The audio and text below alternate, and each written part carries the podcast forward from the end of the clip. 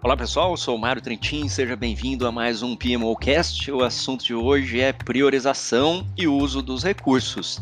E no final das contas, o que eu queria te dizer é o seguinte: não existe falta de recursos. O que existe é falta de priorização ou um problema de priorização. Porque a grande verdade é que nunca vão existir recursos suficientes para a gente executar os nossos projetos, as nossas iniciativas, os nossos portfólios. Nós já sabemos que os recursos são finitos, então nós temos quantidade de pessoas, instalações, dinheiro, todos os recursos são finitos, são limitados, e a nossa capacidade inventiva, criar ideias, propostas, concepção de novos projetos, essa é ilimitada. A gente tem muito mais ideias, muito mais iniciativas, e isso tanto no âmbito pessoal quanto no âmbito das organizações.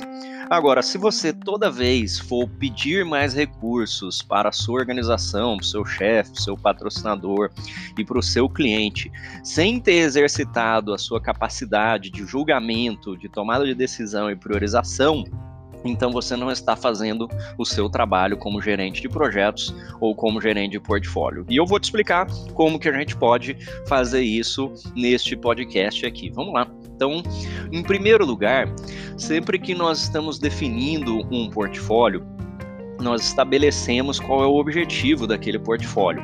Existe um padrão do Project Management Institute, que é o Standard for Portfolio Management, inclusive uma certificação que é PFMP, e também existe um outro padrão do Prince 2 ou Prince 2, que é o Management of Portfolios, que é o MOP, e também possui suas certificações. Além disso, a própria IPMA fala do domínio de portfólio.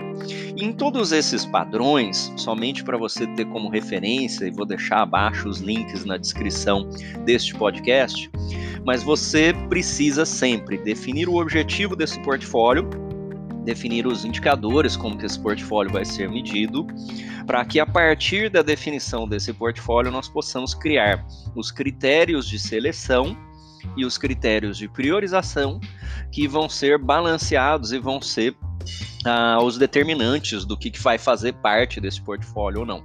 Vamos a um exemplo prático. Então você tem um portfólio de pesquisa e desenvolvimento na sua organização. E a sua organização é uma empresa que faz máquinas e cápsulas de café, como por exemplo Nespresso. Você precisa definir o que é esperado daquele seu portfólio de inovação. Então, o objetivo desse portfólio, no portfólio charter, digamos que o objetivo seja criar novos produtos ou que eu desejo novas patentes, enfim, eu vou definir de alguma maneira aqui, mais detalhado, obviamente, mas vou estabelecer qual é esse objetivo principal do meu portfólio. E a partir deste objetivo, então, se o objetivo é ter novas patentes de máquina e cápsula de café, por exemplo, agora eu vou poder determinar quais vão ser os critérios de seleção o que é a seleção? Seleção é uma peneira de se deve passar aquela ideia para frente ou não. Então, se você foi selecionado, você pode ir para outras fases. Se você não foi nem selecionado, nós já eliminamos aquela ideia. Então, por exemplo, num critério de seleção poderia ser o alinhamento estratégico. Então, se a gente propuser uma coisa inovadora e de patente, mas que é relacionado à indústria de cosméticos, será que a gente deveria passar isso para frente no nosso portfólio? Óleo da Nespresso? Provavelmente não, porque não faz nenhum sentido. Ele vai gerar patente, é inovação, é pesquisa e desenvolvimento, mas é totalmente fora do nosso alinhamento estratégico de negócios, certo? Então, esse é um exemplo de critério de seleção. Se a ideia passou por essa etapa de seleção, agora nós vamos fazer um ranqueamento. Vamos ordenar essas ideias, a melhor ideia até a pior ideia. E como é que nós fazemos isso? Agora nós vamos aplicar o que nós chamamos de critérios de priorização. Então, critérios de priorização, maior prioridade, quem teve maior nota vai ficar lá em cima. Por exemplo, poderia ser um critério de priorização com o retorno do investimento. Então, das boas ideias que passaram pela seleção, aquelas que me trouxerem maior rentabilidade financeira podem ficar lá em cima. Eu posso ter vários outros critérios, tá, pessoal? Você vai encontrar, inclusive, tem alguns vídeos meus no youtube.com/barra Mário Trentin, quem quiser dar uma olhada, sobre a definição de critérios utilizando o Project Online, sobre o uso do método AHP o Analytic Hierarchy Process para você poder dar pesos diferentes aos seus critérios. Então tem bastante coisa aqui que você pode pesquisar e aprender como você vai aplicar aí no seu dia a dia. Retornando para o nosso foco aqui, que não existe falta de recursos e sim falta de priorização, se você definiu o objetivo do seu portfólio, se você criou os critérios de seleção, os critérios de priorização, então você faz o balanceamento daquele portfólio, então você foi capaz de definir as coisas que você tem capacidade de executar com os seus recursos finitos. Você executou a priorização e a sua capacidade de julgamento. A gente até pode pedir mais recursos, desde que nós tenhamos feito o nosso dever de casa de priorização. Mas, Mário, como é que isso se aplica a um projeto, por exemplo? Quando nós estamos falando de um projeto, ainda assim nós temos a mesma capacidade de priorização. O que, que nós vamos priorizar agora?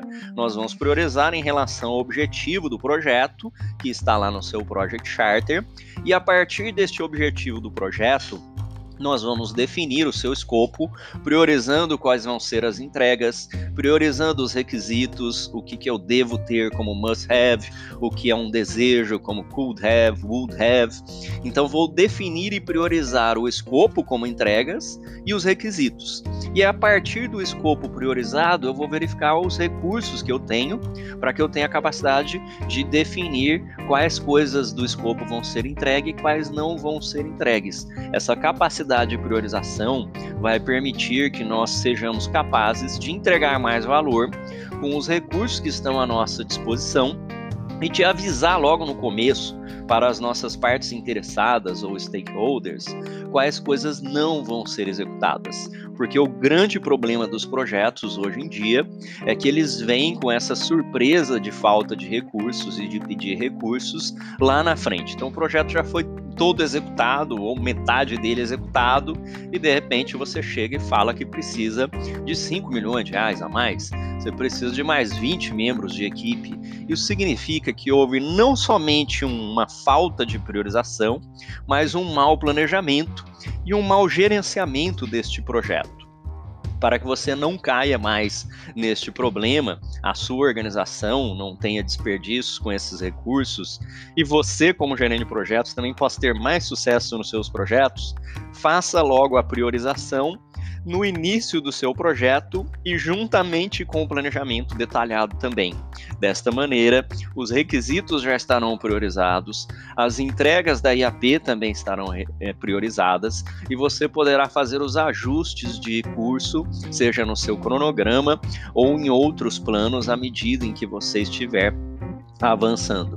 Esta priorização, como eu mencionei, ela é fundamental para você ter sucesso no seu projeto. Então, da próxima vez que alguém chegar para você e disser que falta recursos, provavelmente falta priorização, falta objetivo, falta foco, falta entender quais são as coisas importantes dentro de um escopo, seja um backlog, seja uma IAP, seja um portfólio, quais são os componentes mais importantes para que a gente possa, baseado em uma ordenação e um ranking, tomar decisões assertivas. É isso aí.